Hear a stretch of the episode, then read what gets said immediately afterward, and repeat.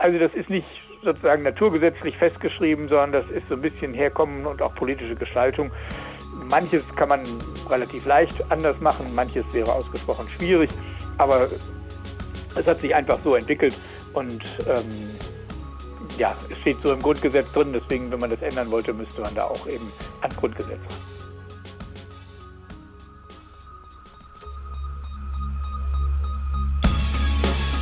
In guter Verfassung. Der Grundgesetz-Podcast.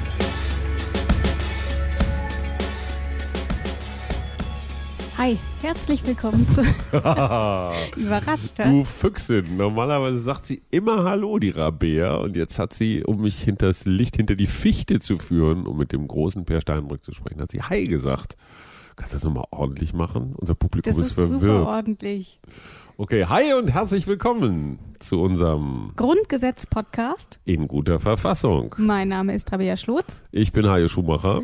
und zusammen machen wir heute eine neue Folge. Und zwar schauen wir uns heute noch einmal die Gerichte an. Äh, worum es da genau geht, das klären wir gleich. Wie immer gucken wir erst noch mal ganz kurz zurück, nämlich aufs Bundesverfassungsgericht. Äh, darüber haben wir in der vergangenen Folge mit Joachim Wieland gesprochen. Und ich glaube, wir haben da relativ viel gelernt. Oder nicht relativ, wir haben richtig viel gelernt. Also zum einen gibt es 6500 Verfassungsklagen pro Jahr. Die Wo ich mich übrigens brutalst verschätzt habe. Ne? ja, Wobei man auch sagen muss, dass von diesen 6500 jetzt nicht alle vom Bundesverfassungsgericht auch behandelt werden. weniger als drei Prozent. Da wird erstmal werden ordentlich tatsächlich aussortiert. verhandelt. Genau. Ähm, wir haben aber noch was anderes gelernt, ähm, nämlich über die Zusammensetzung des Gerichts haben wir was gehört. Das Bundesverfassungsgericht besteht aus zwei Senaten mit je acht Mitgliedern. Und äh, die Verfassung schreibt vor, dass zumindest einige Mitglieder Bundesrichter sein müssen. Im Bundesverfassungsgerichtsgesetz steht drin, dass in jedem Senat drei Mitglieder Bundesrichter sein müssen. Also sechs der 16 Richter des Bundesverfassungsgerichts müssen Bundesrichter sein.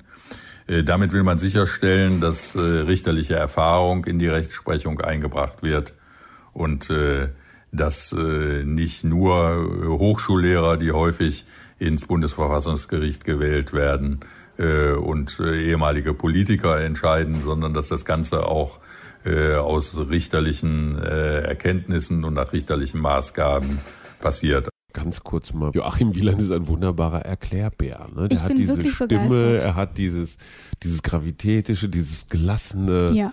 Es gibt beim RBB hier in, in, in, für die Abendschau so einen Reporter, der heißt Uli Zelle. Mhm. Äh, und der ist ganz genauso. Egal wo der hinfährt, also man hat immer das Gefühl, ach komm, habe ich schon gesehen, haben wir im Griff, alles nicht so wild, erkläre ich euch jetzt mal. Ja. Sehr beruhigend. Finde ich auch für einen Dozenten ist eine gute Eigenschaft. Also wie Ja. viele Dozenten hatte man denn in der Universität auch, wo man wirklich nicht in die Vorlesung gehen wollte, weil die dann da vorne saßen und dann haben die so ihr Skript abgelesen.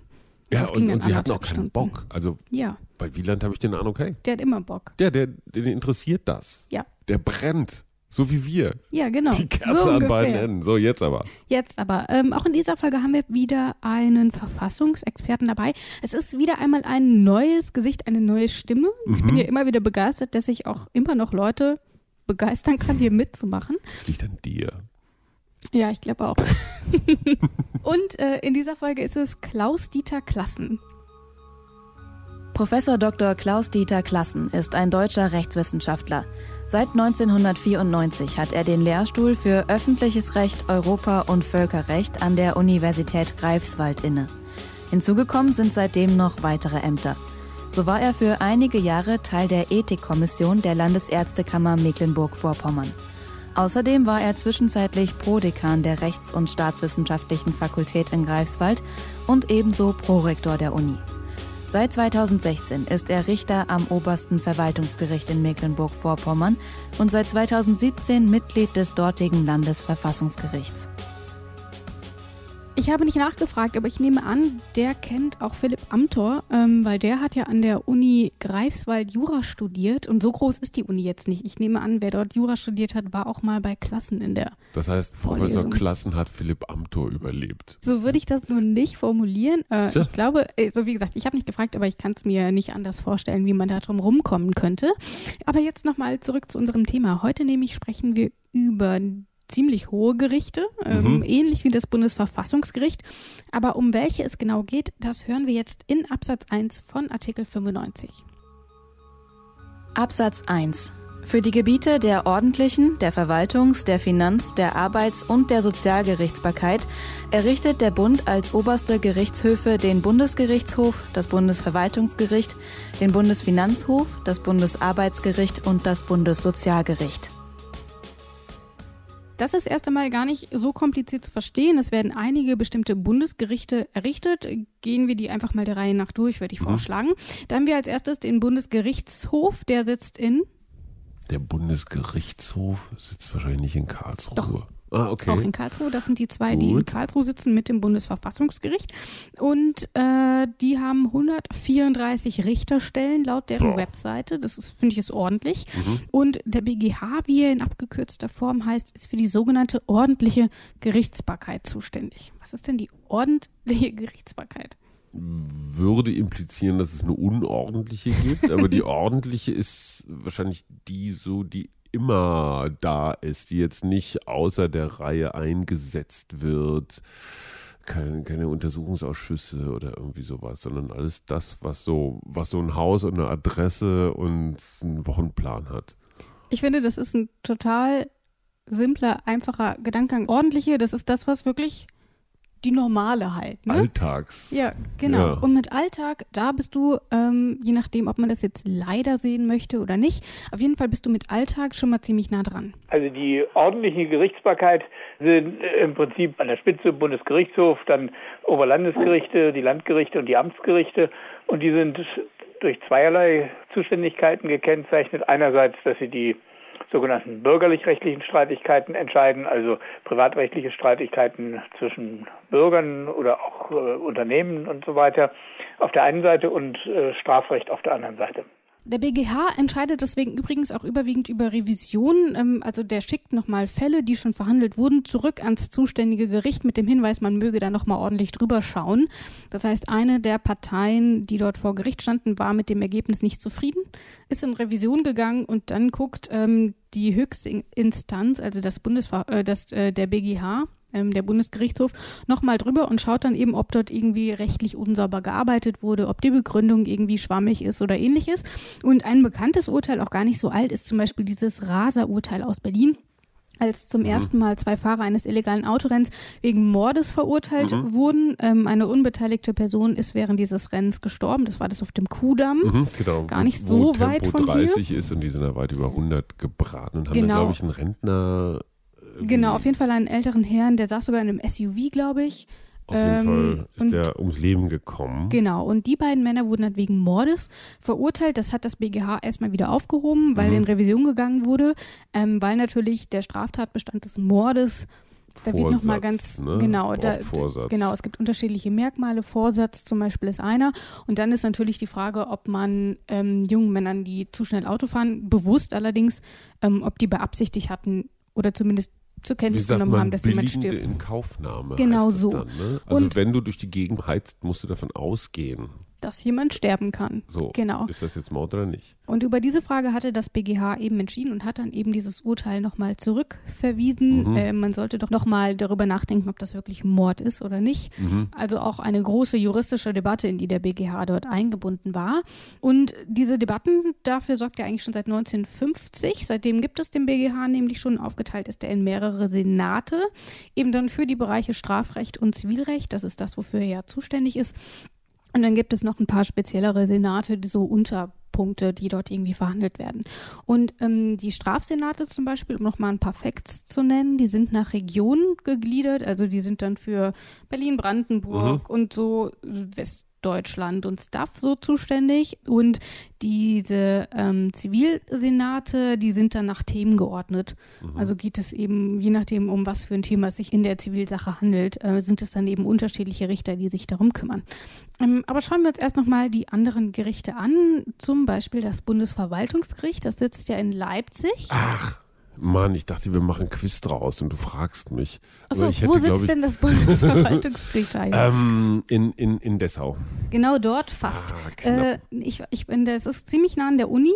Mhm. Ähm, an, an, auch an der großen Bibliothek Albertina in Leipzig. Ähm, das ist das ehemalige ähm, Reichsgerichtsgebäude. Komisch, dass die immer in so alten Häusern sitzen. Ne? Aber es ist wirklich ein schönes Gebäude, das muss man mal sagen. Hat so, ist halt so ja, ein aber bei altes, riesiges Gericht denkt Gebäude, man ja ne? immer an irgendwie an Säulen, an Portal, Ja. an irgendeine lateinische Inschrift oben. Aber finde ich ganz spannend, weil zum Beispiel das Bundesverfassungsgericht Mhm. ist ja so ein ultra hässlicher Neubau. Mhm. Also da ist von alter Würde. Würde, irgendwie nicht so Mhm. viel zu sehen. Also als ich den gegoogelt hatte, Mhm. äh, bin ich jedes Mal wieder überrascht, wie absolut nicht hübsch dieses Gebäude vom Bundesverfassungsgericht. Aber wie gesagt, das in Leipzig, äh, das äh, macht schon einiges her. Äh, man kann das jetzt auch mal, wenn man noch nicht in Leipzig war, ähm, erstens googeln und zweitens dann mal nach Leipzig fahren, weil es ist sehr schön bei uns. Und äh, zurück zum Bundesverwaltungsgericht. Dieser Ähm, Podcast wird gesponsert von der Tourismusförderung Leipzig. Ja, genau. Wobei es stimmt, Leipzig ist echt Das ist schön. wirklich schön. Ja. Und dieses äh, Bundesverwaltungsgericht, das ist ein bisschen jünger als der BGH. Das gibt es seit 52.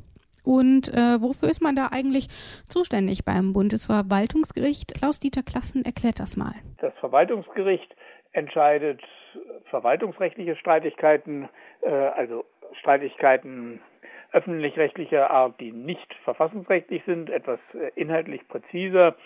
Streitigkeiten, in dem es äh, um Rechtsmaterien geht, die speziell dem Staat bestimmte Befugnisse einräumen. Also wenn bestimmte Rechtsregeln speziell den Staat ermächtigen, meinetwegen im Polizeirecht oder ähnlichen Rechtsgebieten, wenn es darum geht, dann sind die Verwaltungsgerichte zuständig. Erinnerst du dich denn da noch irgendwie an wichtige Urteile vom Bundesverwaltungsgericht? Ich finde Verwaltung, das klingt irgendwie auch immer so ein bisschen, na, trocken. Na, Bundesverwaltungsgericht. Äh, um ehrlich zu sein, ich könnte mir Sachen ausdenken jetzt oh, gerade. mach mal. Also ich fra- jetzt mal ganz praktisch, wenn ähm, die Berliner Bezirksämter drei Monate brauchen, um eine Sterbeurkunde auszustellen, Hm. kann ich dann beim Bundesverwaltungsgericht auf Zügigkeit, Verschleppung, irgend sowas klagen? Das wäre auch so ein Fall, wenn es also um staatliche Akten geht, ja. Das heißt, staatliche Akten wäre dann ähm, Akten der Ministerien oder ähnliches. Zum Beispiel. Also äh, Informationsfreiheitsgesetz oder ähnliches, ähm, das machen auch die äh, Verwaltungsgerichte in der Tat. Und wenn es jetzt so um private Sachen geht, wie zum Beispiel meine Geburtsurkunde und die würde, wird nicht Die wollte jemand haben, ja, dann müsste er sich an ein äh, ordentliches Gericht wenden. Also Landgericht oder Amtsgericht.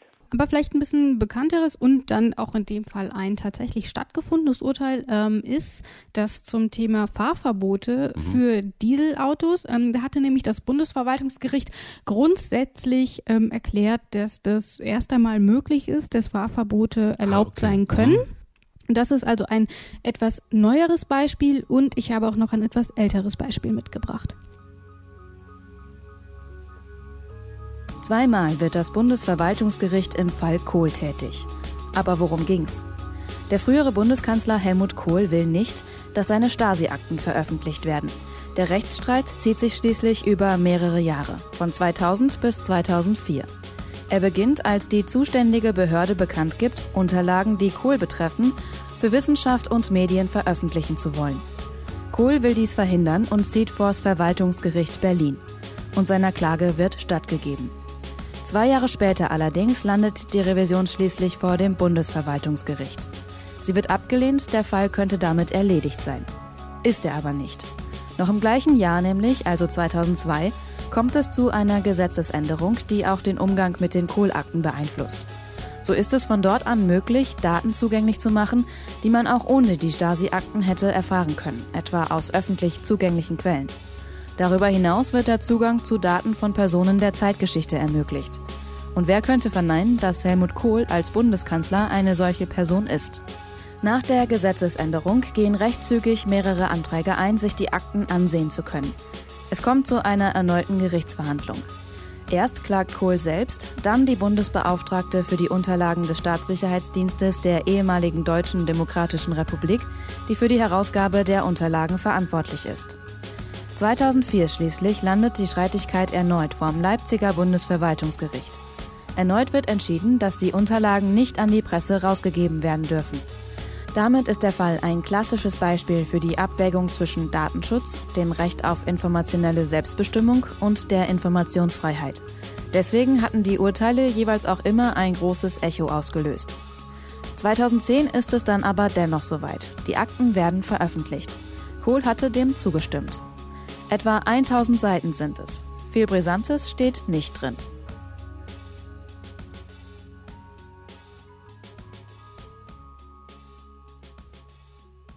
Sieht man also, da wird über ganz unterschiedliche Sachen entschieden und das machen dann insgesamt übrigens 60 Richter und Richterinnen und nur das sind ein bisschen weniger als der Bundesfinanzhof hat. Der sitzt in München und hat 59 Richter laut eigener Webseite und was fällt denn in den Aufgabenbereich?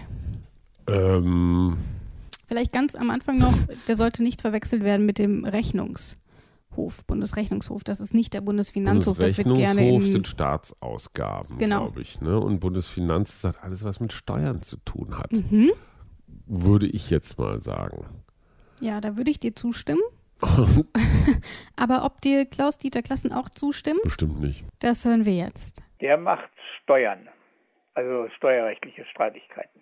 Also ähm, jeder Mensch muss ja Steuern bezahlen, damit äh, der Staat auch irgendwie zu seinem Geld kommt. Und äh, da kann man dann drüber streiten, wenn ich einen Steuerbescheid kriege, dass ich eine Einkommensteuer, was weiß ich, in Höhe von 1000 Euro bezahlen will und ich habe das Gefühl, ich sollte nur 900 zahlen, äh, dann äh, klage ich da vom Finanzgericht, in zweiten, äh, letzten Instanz am Bundesfinanzhof und die würden das entscheiden. Und der Bundesfinanzhof ist übrigens nicht mit dem Bundesrechnungshof zu verwechseln, das habe ich eben schon gesagt. Mit dem befassen wir uns noch in der Folge zu Artikel 114. Äh, Das dauert also noch ein bisschen, kommt aber dann auf jeden Fall noch. Ähm, Jetzt schauen wir uns erst einmal zwei weitere Gerichte an. Wir gehen jetzt einfach mal rasch durch. Zunächst das Bundesarbeitsgericht. Äh, Das ist mit 38 Richterinnen und Richtern das kleinste Gericht unter diesen fünfen. Sitzt zwar erst in Kassel, heute sitzt es wo? Bundesarbeitsgericht. Ja. In, äh, ich hätte jetzt auch Kassel, ist komischerweise so in mir drin. Das sitzt jetzt in Rotenburg ob der Tauber. Erfurt. Ah, ganz knapp. Ganz knapp. Äh, Genau. Wurde nicht neulich in diesem Jahr im Zuge der Wahlen in den neuen Bund, in einigen neuen Bundesländern gesagt, dass keine einzige Bundesbehörde in den neuen Ländern sind Nee, ist Bundes deutlich weniger. Ähm, aber wir haben ja zum sind Beispiel das das Bundesumweltamt auch Genau. in, in Cottbus, ist das, Ja. glaube ich? Nee, ist nicht in Cottbus. Gut. Vielleicht doch. Also auf, jeden Fall, sind es das sind wenige.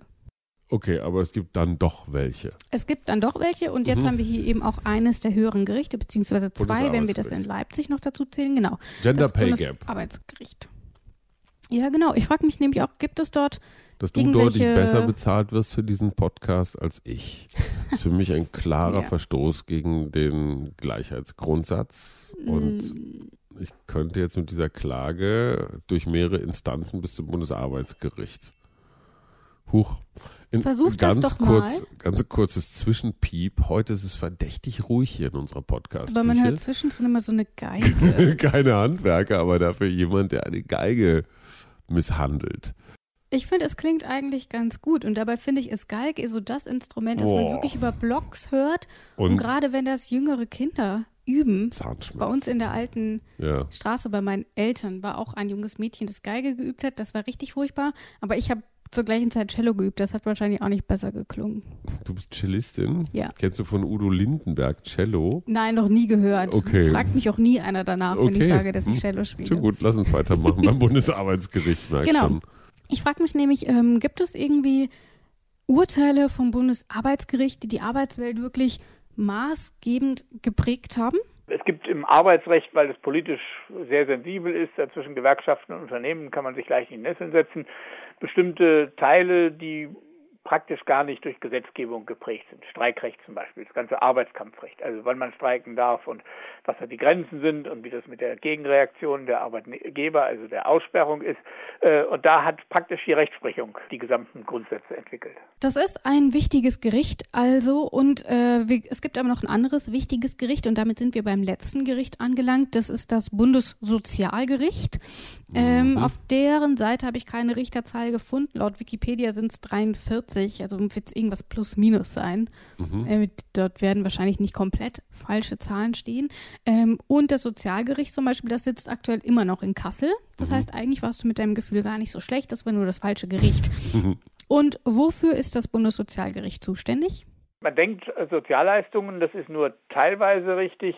Äh, Ursprünglich ging es nur um die gesetzliche Pflichtversicherungen, also Krankenversicherung, Rentenversicherung, Arbeitslosenversicherung. Man hat dann, äh, als Hartz IV eingeführt wurde, auch äh, die ganzen Leistungen äh, in diesem Bereich mit dazugenommen, obwohl es nicht auf einer gesetzlichen Sozialversicherung beruht, sondern teilweise staatliche Leistungen aus dem normalen Staatshaushalt sind. Das hing mit dem Sachzusammenhang zusammen. Aber also im Ausgangspunkt bleibt es immer noch Streitigkeiten, die die Leistungen aus der gesetzlichen Sozialversicherung betreffen. Sozialleistungen im Übrigen, also BAföG oder äh, Wohngeld oder ähnliches, die kommen vor die Verwaltungsgerichte. Und damit bleibt bei mir eigentlich zum ersten Absatz nur eine einzige Frage übrig. Wieso gibt es ausgerechnet diese Gerichtshöfe und nicht andere? Andere. Äh, weil und das die ja so auch verpflichtend. Die, äh, weil das, also für mich sind das so die großen Themen, klar, Gerichte, Verwaltung, Steuern, Arbeit und Soziales. Also Mhm. wenn wir, wie heißt das noch, was sind wir, was sind wir für eine Demokratie, eine parlamentarische, soziale, rechtsstaatliche? Mhm. Also so die, die wesentlichen Bereiche des Miteinanders. Jetzt kann man zum Beispiel fragen, hey, warum gibt es kein Bundessportgericht, wo irgendwelche, keine Ahnung was, äh, roten Karten nochmal letzt Eines der amtlich- wichtigsten wäre das auch. ja, ne? oder Ja. Dopingfälle oder sowas. Dafür gibt es halt so internationale und vor allen Dingen eigene Sportsgerichtsbarkeit. Also entzieht sich so Mhm. der, der ordentlichen Gerichtsbarkeit. Warum diese fünf? Weil, sie, weil das die fünf wichtigsten sind? Sind das die fünf wichtigsten oder ist das vielleicht auch historisch gewachsen? Beides. Klaus-Dieter Klassen erklärt's. Also es gibt zunächst mal die grundsätzliche Entscheidung, Unterscheidung zwischen öffentlichem Recht und Privatrecht. Das sind einfach, also einerseits die äh, Rechtsbeziehungen zwischen äh, privaten, normalen Bürgern untereinander und auf der anderen Seite dort, wo speziell der Staat im Spiel ist. Das hatte ich bei der Verwaltungsgerichtsbarkeit schon erwähnt. Und ähm, da wäre es sozusagen, wenn man diese grobe Unterteilung hat, dann ist es sinnvoll, auch äh, die Gerichte entsprechend zu gliedern. Ähm, innerhalb dieser großen Rechtsgebiete, also bei der ordentlichen Gerichtsbarkeit ist ja die Arbeitsgerichtsbarkeit auch äh, etwas, die Streitigkeiten zwischen Bürgern betrifft, in dem Fall arbeitsrechtliche Streitigkeiten. Äh, Da ist es so ein bisschen eine äh, Traditionsfrage. Die Arbeitsgerichte sind dadurch gekennzeichnet, dass dann nicht nur Berufsrichter tätig sind, sondern immer auch ein Arbeitgeber, ein Arbeitnehmervertreter äh, dabei ist. Es ist sozusagen eine spezielle Spruchkörperart und das kann man dann am besten in so einer eigenständigen Gerichtsbarkeit organisieren. Und ähm, im öffentlichen Recht ist es ja auch so, die Finanzgerichte, die Sozialgerichte, das geht ja da auch, letztlich sind das besondere Verwaltungsgerichte, weil es eben da auch im Kern um öffentlich-rechtliche Streitigkeiten geht. Aber auch da hat sich einfach aus der Tradition heraus das so entwickelt. Aber es gibt da auch äh, Diskussionen, ob das wirklich zwingend ist. Und manchmal werden auch, das hatte ich ja schon angedeutet, zum Beispiel bei Hartz IV, früher war die alte Sozialhilfe, der Vorgänger von Hartz IV, so ein bisschen, war, die war bei den Verwaltungsgerichten angesiedelt und hat man das verschoben zu den Sozialgerichten. Also das ist nicht sozusagen naturgesetzlich festgeschrieben, sondern das ist so ein bisschen Herkommen und auch politische Gestaltung.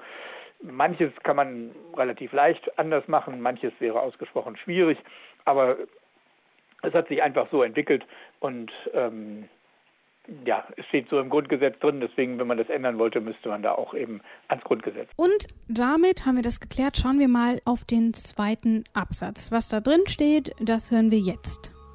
Absatz 2. Über die Berufung der Richter dieser Gerichte entscheidet der für das jeweilige Sachgebiet zuständige Bundesminister gemeinsam mit einem Richterwahlausschuss, der aus den für das jeweilige Sachgebiet zuständigen Ministern der Länder und einer gleichen Anzahl von Mitgliedern besteht, die vom Bundestage gewählt werden. Die zuständigen Bundesminister und Ministerinnen, da würden mir jetzt erstmal spontan Olaf Scholz für Finanzen und Hubertus Heil für Arbeit und Soziales einfallen. Damit hätten wir schon mal drei dieser Gerichte irgendwie unter. Und ich nehme an, den Rest macht dann das Justizministerium. Ich meine, wir haben keinen Verwaltungsminister zum Beispiel oder keinen für. Ist das nicht innen vielleicht? Das könnte natürlich auch sein. Äh, man weiß es nicht. Man weiß es nicht. Justiz, ja. Ich, wegen, deswegen, ich hätte gesagt, das wird dann irgendwie alles unter Justiz zusammengefasst. Ja. Aber ob wir da mit diesem Gefühl richtig liegen, ob es bei Ihnen ist oder wer dann überhaupt eigentlich zuständig ist für diese ganzen Gerichte, ähm, das hören wir jetzt. Es ist für die ähm, Arbeitsgerichtsbarkeit ist es das Arbeitsministerium, aber ansonsten ist es durchweg das Justizministerium. Es gibt dann also einen Richterausschuss, äh, der darüber entscheidet. Ähm, und ich finde, das ist erstmal ein ziemlicher Aufwand, eine ziemlich große Hürde, um erstmal in so eines dieser Richterämter reinzukommen. Man könnte die Richter ja zum Beispiel auch wählen. Ähm, das ist ja etwas, worüber wir auch schon mal kurz gesprochen hatten, ähm, ob das sinnvoll ist, vielleicht gerade so die hohen Bundesrichter vielleicht einfach in wählbares Amt mhm. umzuleiten. Mhm dort auch so ein bisschen Legitimation und vielleicht auch wieder ein bisschen mehr Kontakt zur äh, Juristerei irgendwie herzustellen. Oder man könnte einfach, keine Ahnung, Personalabteilungen in den Gerichten etablieren, die dann irgendwie gucken, wer ist denn eigentlich da gerade mega gut unterwegs. Ähm, warum denkst du, warum hat man sich für so ein Verfahren entschieden mit den Ministern und ja, wie gesagt. Also erstens mal finde ich es ein bisschen überraschend, weil die Tatsache, dass die Politik Richter einsetzt, widerspricht ja so ein ganz klein bisschen diesem Unabhängigkeitsgedanken. Mhm. Und wir erinnern uns, äh, oberstes äh, Gericht in den USA gab es doch diesen riesigen Streit von neun Richtern. Hat der Trump dann den entscheidenden fünften Konservativen eingesetzt ja. und die arbeiten ja nach so einem Mehrheitsprinzip. Das heißt also letztendlich, er hat sich gewogene Richter, eine gewogene mhm. Richterschar zusammengestellt. Das kann man natürlich sogar den besten und edelsten unserer Minister unterstellen, dass sie im Zweifelsfall nicht unbedingt den feindseligsten Kandidaten ja. dahin setzen. Ähm, insofern finde ich das nicht ganz unproblematisch, jetzt mal so vom ersten mhm. Gedanken her. Und wie ist das eigentlich, wenn dauernd der Minister wechselt? Also du hast dann irgendwie so, keine Ahnung, gibt es ja mal, dass Koalitionen enden, Neuwahlen und, und, und. Wie lange sind eigentlich die Laufzeiten der Verträge? Die also Richter also, in Deutschland sind auf Lebenszeit. Das heißt, ich Schon bin lange? jetzt ein SPD-Minister und kann nur dann einen, Minister, äh, einen Richter austauschen, wenn gerade ein anderer in Rente geht. Oder der. Oder tot umfällt. Oder, oder eben aus dem Amt scheidet ein vorher. gründet. Sowas. Wie auch immer. Genau. Äh, ich bin mir auch nicht sicher, ob die Stellen tatsächlich fest sind. Also, dass es immer 43 sein müssen mhm. oder ob man vielleicht auch mal einen dazuholen kann, wenn man merkt, die Arbeitsbelastung steigt und so. Aber grundsätzlich ist das ja erstmal was, du sagst es schon, da ist nochmal eine gewisse Verschränktheit und vielleicht auch Abhängigkeit mhm. ähm, zwischen der Politik und dem Recht oder der Rechtsprechung in dem Fall.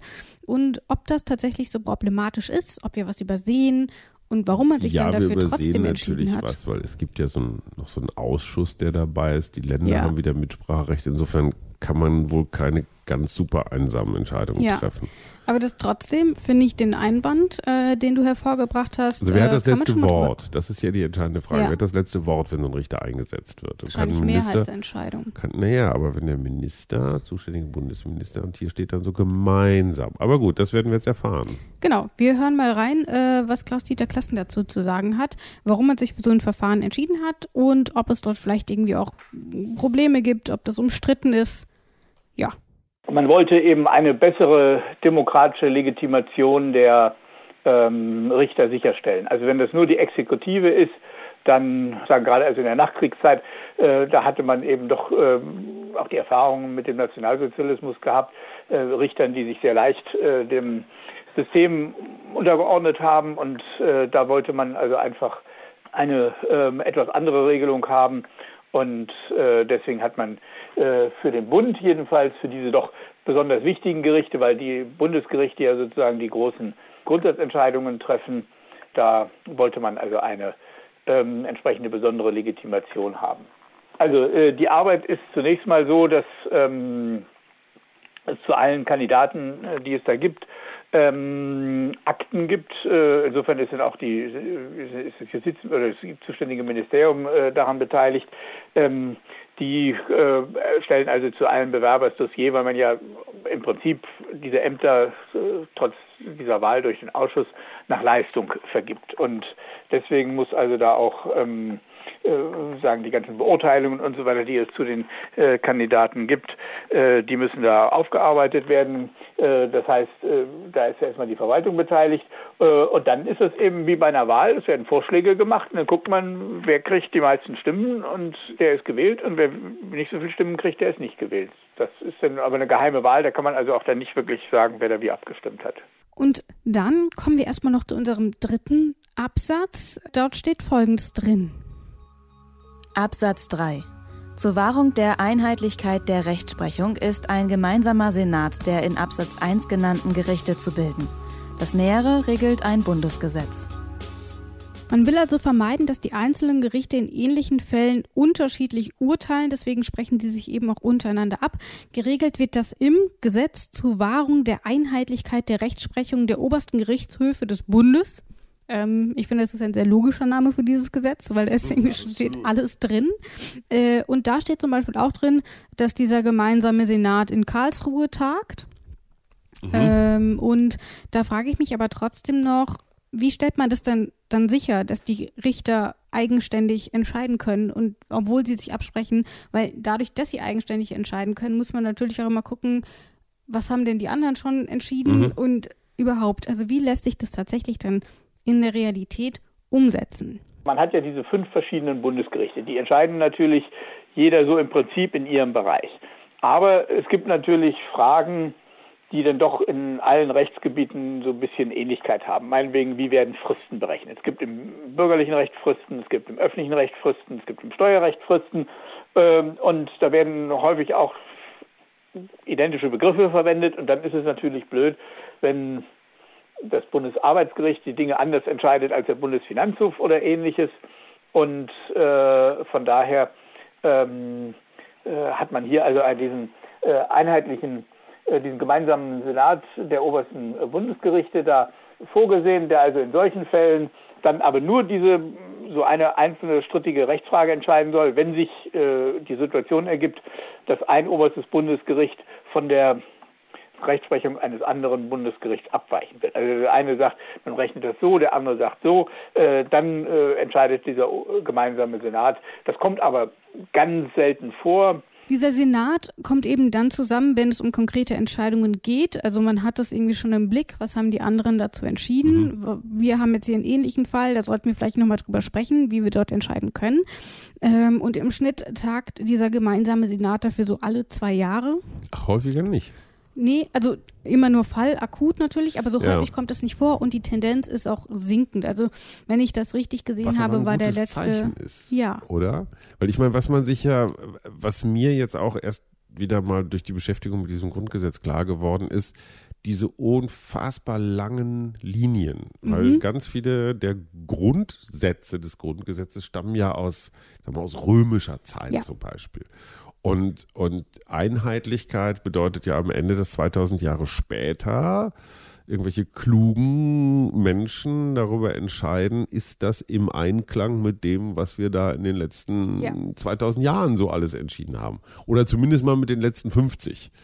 Und je weniger die zu entscheiden haben, desto einklangiger ist es ja. Und dass, dass, dass jetzt Gesetze nicht mal eben so irgendwie, sondern immer in, als, als, als Teil, als Weiterentwicklung letztendlich ja was Organisches, wie eine Pflanze, ne, die neue Triebe ausbildet, die aber alle aus einem Stamm kommen oder aus einer Wurzel. Faszinierend, wie Mr. Spock sagen würde. äh, und tatsächlich, ich habe auch mal geschaut, wenn ich das richtig geguckt habe, dann sind die das letzte Mal 2012 zusammengetreten. Wir erinnern uns. Ja, großes Medienevent damals. Ja. Ähm, also da sieht man, es ist tatsächlich etwas, das wird schon gebraucht mhm. und es ist auch sinnvoll, dass sie sich dann doch mal absprechen und gucken, ähm, damit man dann sich am Ende nicht irgendwie aussuchen kann, okay, aber das Urteil gefällt mir irgendwie besser, passt mir besser an den Kram. Mhm. Und deswegen sieht man aber gut, dass es das gibt, aber wird eben auch immer seltener tatsächlich angewandt.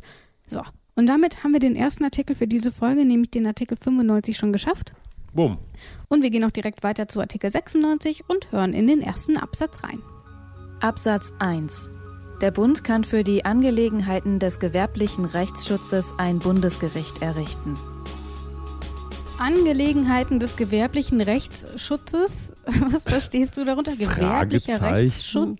Gewerblicher Rechtsschutz. Ist das ja. irgendwas, was mit Rechtsschutzversicherung zu tun hat? Mhm. Also wenn man mit Rechtsschutz irgendwas Gewerbliches treibt? Nee, es geht tatsächlich. Geht es um den Rechtsschutz von Gewerben? Ja, schon eher. Es geht nämlich konkret um Patente. Ach, also wenn komm. man sagt, ich habe hier etwas mm. erfunden oder da, das möchte ich mir gerne patentieren lassen, was auch immer. Das ist dieser gewerbliche Rechtsschutz ähm, und dafür zuständig ist dann eben das sogenannte Patentgericht. Mhm. Das sitzt in München. München. Und das, Das gibt, ich das hast du gewusst. gewusst, Mhm. sehr gut. Äh, ich habe es nicht gewusst. Sitzt. Ja, ich wusste Ich das habe mal nicht. Patent angemeldet. Was hast du patentieren lassen? ich habe nichts patentieren lassen, aber du kannst zum Beispiel eine Wortbildmarke äh, schützen lassen. Mhm. Und ich hatte ja mal ein kleines Unternehmen, als ich noch Laufkolumnist war, das hieß Achim Achilles. Mhm. Und ich dachte mir, das war noch so die erste Start-up-Begeisterung, dass ich jetzt ein Imperium gründen würde. Ich würde T-Shirts bedrucken, Aufkleber, Laufreisen anbieten, Ernährungspläne, Eiweißpulver mit meinem Konterfei drauf. So Und gelandet bist du bei Spiegel Online, also. gelandet bin ich bei Spiegel Online und dann irgendwann bei einem Podcast mit dir.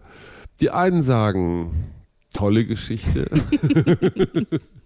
Nein, und dann haben wir tatsächlich Achim Achilles, also diesen Namen, und dann gab es auch noch ein Logo dazu oder so, haben wir das als Wortbildmarke schützen lassen. Und für diesen Schutz ist tatsächlich auch das Patentamt in München zuständig. Da haben wir ja Die schon ein nehmen Beispiel. Dir, die nehmen dir eine, wie ich finde, sehr sportliche Kohle irgendwie auch im, im vierstelligen Bereich ab, dafür, dass sie, dass sie dich da irgendwie unter A rumregistrieren. Aber ich weiß, also wir haben nie einen Schutz gebraucht, weil Wollte niemand hat, haben. uns, niemand hat uns bestohlen, was auch, also bestohlen werden ist auch in Form von Kompliment. Ne? Dieses Kompliment haben wir nicht bekommen. Insofern kann ich nicht sagen, was die da machen. Und Aber wäre es jetzt gestohlen worden, dann Ja. wärt ihr wahrscheinlich bis vor das Patentgericht gezogen. Und die hätten dann Vielleicht. entschieden, ist es.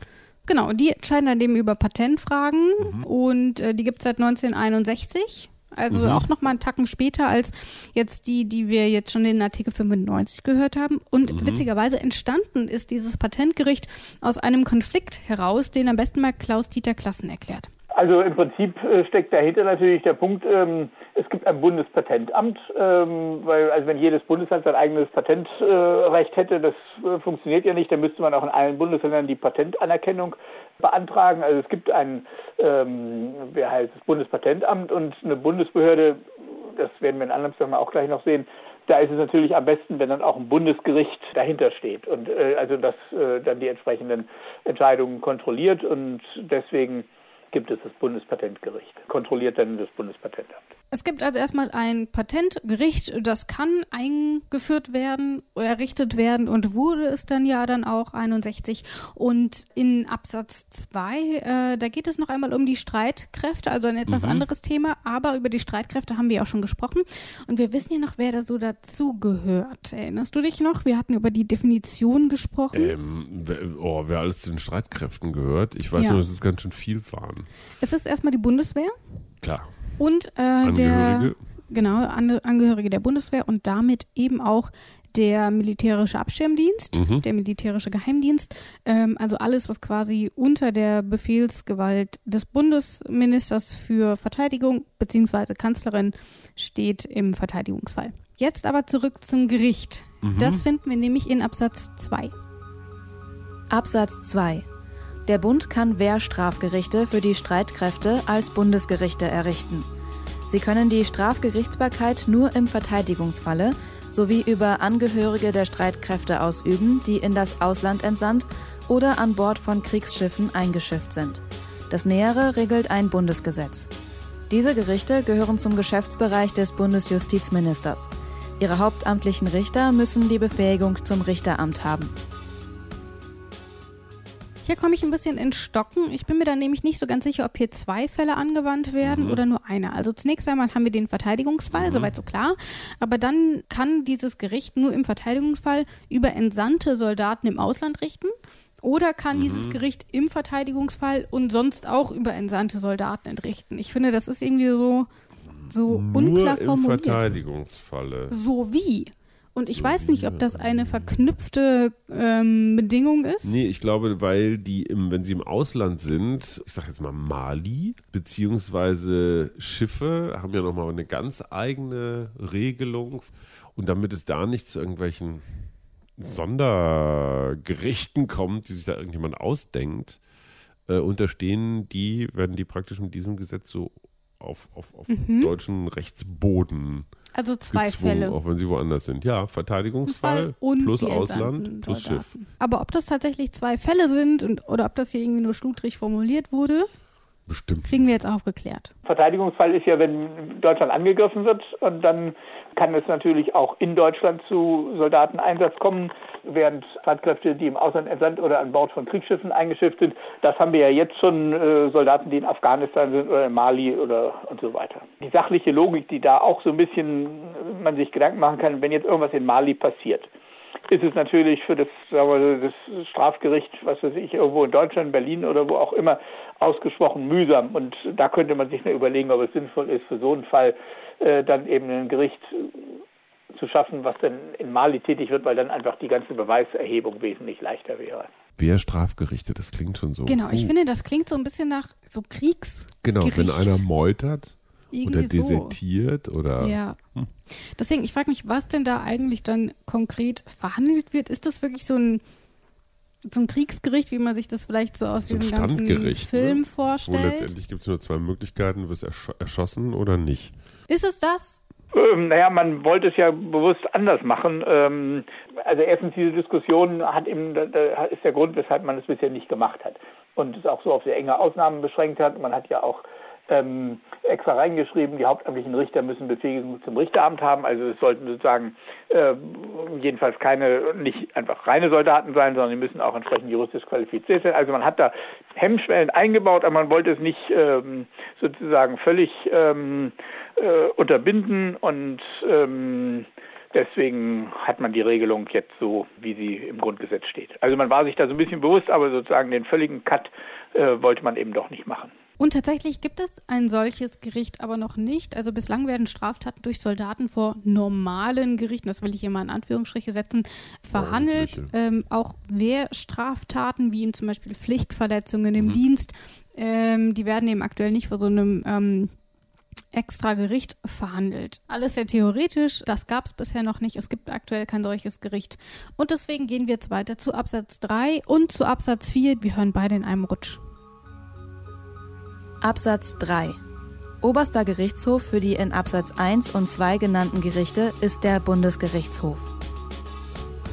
Absatz 4 Der Bund kann für Personen, die zu ihm in einem öffentlich-rechtlichen Dienstverhältnis stehen, Bundesgerichte zur Entscheidung in Disziplinarverfahren und Beschwerdeverfahren errichten. Hier ist es also wie sonst auch bei Revision schaut der BGH noch einmal drüber. Mehr muss man da, glaube ich, zu Absatz 3 nicht sagen. Ich nehme an, das spricht irgendwie auch so ein bisschen für sich und ist jetzt auch nicht so mega kompliziert. Stattdessen will ich mal zu Absatz 4 schauen. Erstmal, von wem ist hier die Rede? In der Regel sind es Beamten, die in einem öffentlich-rechtlichen Arbeitsverhältnis sind. Äh, das können aber auch zum Beispiel Angestellte im öffentlichen Dienst sein. Also die Verbeamtung ist dort nicht das ausschlaggebende Kriterium. Aber hat der Bund da wirklich Bundesgerichte errichtet. Mir würde so auf die Schnelle keins einfallen, dass sich nur explizit mit solchen Verfahren beschäftigt. Nö. Und wir haben ja schon Und? häufig gehabt, dass es die Möglichkeit gibt, Dinge zu machen, auf die man dann aber letzten Endes gar nicht zurückgreift, ja. aus diversen Gründen. Wie es hier in diesem Fall ist, äh, das erklärt Klaus-Dieter Klassen. Ähnlich wie beim Bundespatentgericht, es gibt eben Beamte im äh, Bundesdienst und da wollte man dann eben auch äh, ein entsprechendes Bundesgericht haben und da gibt es in der Tat das Dienstgericht des Bundes, ähm, das also dafür dann ähm, zuständig ist. Was wird denn da so entschieden? Können Sie vielleicht ein Beispiel nennen? Disziplinarverfahren zum Beispiel. Also wenn ähm, ein Bundesbeamter, was weiß ich, irgendetwas im Dienst klaut, seinen Computer mit nach Hause nimmt und da den Dienst entwendet oder so und dann ähm, da eine entsprechende Sanktion ausgesprochen wird, dann geht das zum ähm, Bundesdisziplinargericht. Man wollte einfach äh, sozusagen für den Bund äh, als Dienstherr, weil er auch noch ziemlich groß ist, ein eigenständiges Gericht schaffen. Und damit, ich will da gar nicht so lange drum rumreden, äh, sind wir beim letzten Absatz für diese Folge angelangt und das ist Absatz 5 und da steht folgendes drin. Absatz 5 für Strafverfahren auf den folgenden Gebieten kann ein Bundesgesetz mit Zustimmung des Bundesrates vorsehen, dass Gerichte der Ländergerichtsbarkeit des Bundes ausüben. Erstens Völkermord, zweitens völkerstrafrechtliche Verbrechen gegen die Menschlichkeit, drittens Kriegsverbrechen, viertens andere Handlungen, die geeignet sind und in der Absicht vorgenommen werden, das friedliche Zusammenleben der Völker zu stören, fünftens Staatsschutz. Hier übernehmen Landesgerichte also die Aufgaben der Bundesgerichte, aber eben nur in sehr ausgewählten Fällen. Nun würde ich behaupten, dass das in Deutschland dass es das noch nicht gegeben hat. Ich meine, Völkermord, Kriegsverbrechen, das sind jetzt nun mal alles keine Dinge, die man alltäglich verhandelt, Gott sei Dank. Grobe Dinge, ja. Es ist, es ist wahrscheinlich wieder so aus dem Geist von damals, so Mhm. für den Fall, Ja. für den Fallabsatz. Ähm, jo. Ja, schauen wir doch mal. Also ähm, worüber wir natürlich schon reden, ist Staatsschutz. Also äh, es geht äh, im Prinzip, also der ganze Terrorismus, der fällt äh, in diesen Bereich. Und äh, das sachliche Problem, was dahinter steckt, ist ein bisschen äh, kompliziert. Man geht also davon aus, dass zwar normalerweise die Länder für Gerichtsverfahren, Strafverfahren zuständig sind, dass es aber in bestimmten Bereichen, die hier genannt sind, eben äh, eine Gerichtsbarkeit des Bundes gibt. Und äh, dann ist natürlich die Frage, wie kann die ausgeübt werden? Früher wurde die so ausgeübt, dass man das einzige Strafgericht des Bundes herangezogen hat, den Bundesgerichtshof. Und ähm, da äh, hat man aber dann das Problem, dass es nur eine Instanz gibt. Man wollte eine zweite Instanz, dann müsste man aber, weil es auf Bundesebene nichts gibt, man auch kein Extragericht schaffen wollte, hat die Gerichte der Länder nehmen, aber hatte dann die Schwierigkeit, darf der Staatsanwalt des Bundes, der Generalbundesanwalt, darf der vor einem Gericht eines Landes auftreten? Wie ist das mit dem Begnadigungsrecht? Denn dort, wo die Gerichtsbarkeit liegt, liegt auch das Begnadigungsrecht. Also bei normalen Straftaten machen das die Ministerpräsidenten der Länder. Bei diesen Fällen, wo es um die Gerichtsbarkeit des Bundes geht, macht der Bundespräsident. Und um das alles so ein bisschen ähm, äh, sozusagen glatt zu ziehen und verfassungsrechtlich abzusichern, hat man sich also entschieden, diese verfassungsrechtliche Bestimmung vorzusehen. Also praktisch heißt das, dass in diesen Bereichen äh, in erster Instanz eben ein Gericht äh, der Länder, also das Oberlandesgericht, tätig wird, aber das wird sozusagen für den Bund tätig und es bleibt immer noch Gerichtsbarkeit des Bundes, auch wenn ein Gericht des Landes dafür tätig wird. Und damit haben wir diesen, ich, ich finde, schwierige Artikel, weil auch wieder sehr theoretisch. Ja. Äh, also nicht schwierig im Sinne von überkomplex, aber eben sehr theoretisch. Äh, und die haben wir jetzt geschafft. Und in der nächsten Folge, da geht es auch nochmal, da wird es ein bisschen greifbarer. Da sprechen wir nämlich mit Achim Dörfer über die Richter in Deutschland. Und äh, da freue ich mich ja immer sehr drauf. Achim, Achim Dörfer ist ja einer unserer Rechtsanwälte, mit dem wir, oder der Rechtsanwalt, mit dem wir auch bei Detektor FM sonst zusammenarbeiten für Ist das gerecht? Und der hat ja einige Artikel hier übernommen und der ist eben auch häufig vor Gericht. Und Deswegen Ja. kennt er die Richter halt auch aus der realen Lebenspraxis. Also alles etwas greifbarer. Ich freue mich drauf und sage damit Tschüss. Und tschüss.